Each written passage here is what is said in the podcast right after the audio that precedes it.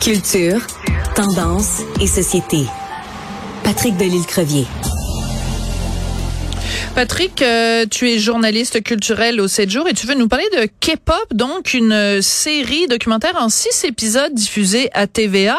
Euh, c'est quoi ça? En réalité, c'est un petit bijou. Euh, oui. honnêtement, je me suis laissé aller aux trois premiers épisodes hier. Et là, je me suis dit, bon, un autre truc du genre, on en a vu plein. Et non, au contraire, j'ai été accroché. Écoute, on, ce qui est intéressant, bon, d'abord, les années 90 au Québec, on le sait, c'est une révolution musicale.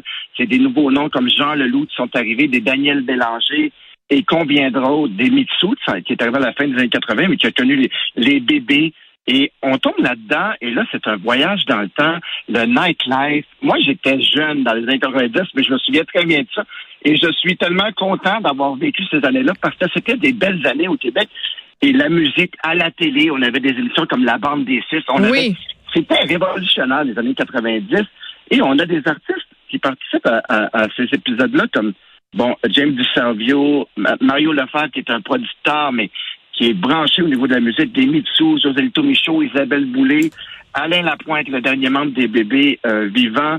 Euh, c'est un petit bonbon. Et pourquoi, Sophie? C'est qu'on tombe pas seulement dans les faits, puis dans Oh, vous souvenez-vous de Bye Bye, mon cowboy, et que Mitsu était la Madonna On parle aussi des travers, et les artistes en hmm. parlent.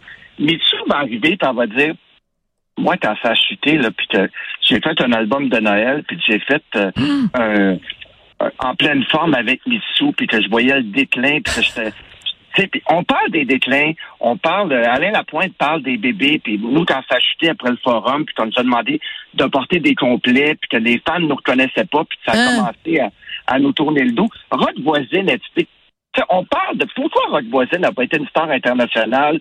Martine Sinclair revient sur Laver, Laver, puis euh, oh mon Dieu, on a-tu écrit cette chanson-là euh, sur un trip d'acide? oui. C'est fascinant, fascinant comme série. Et je t'invite, on, on, va être ensemble la bande-annonce pour nous donner, donner un peu le ton. C'est mes années favorites, indémodables. T'as pas grandi dans ces années-là? Pauvre toi, t'as manqué un bout. Seul sur le sable. Moi, je ne me défile pas. C'est l'heure de la conscientisation.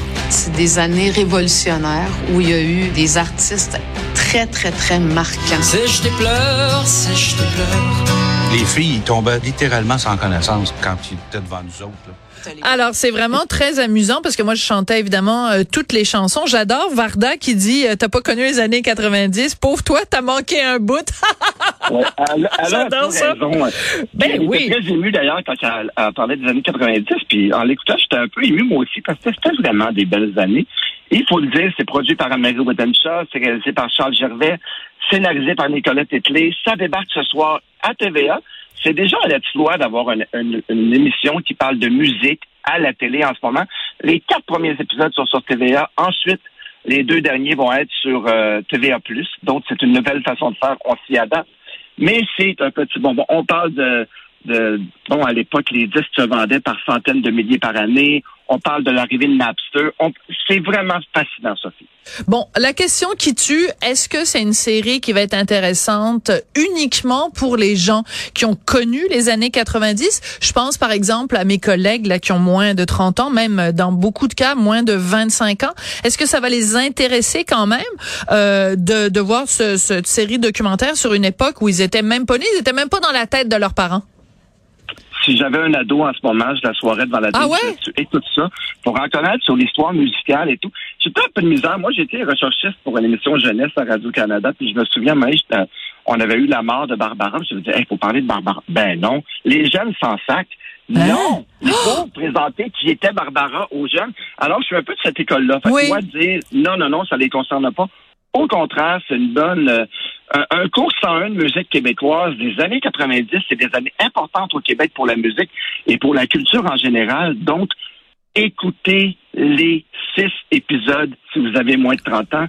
C'est à écouter absolument. Oui, mais je trouve ça très intéressant ce que tu dis à propos de, de Barbara, parce que si tu apprends pas aux jeunes c'est qui Barbara, euh, ben t'es pas capable d'expliquer, par exemple, quelqu'un comme Pierre Lapointe qui a énormément été influencé par Barbara, qui a même repris certaines de ses chansons comme Le Mal de vivre.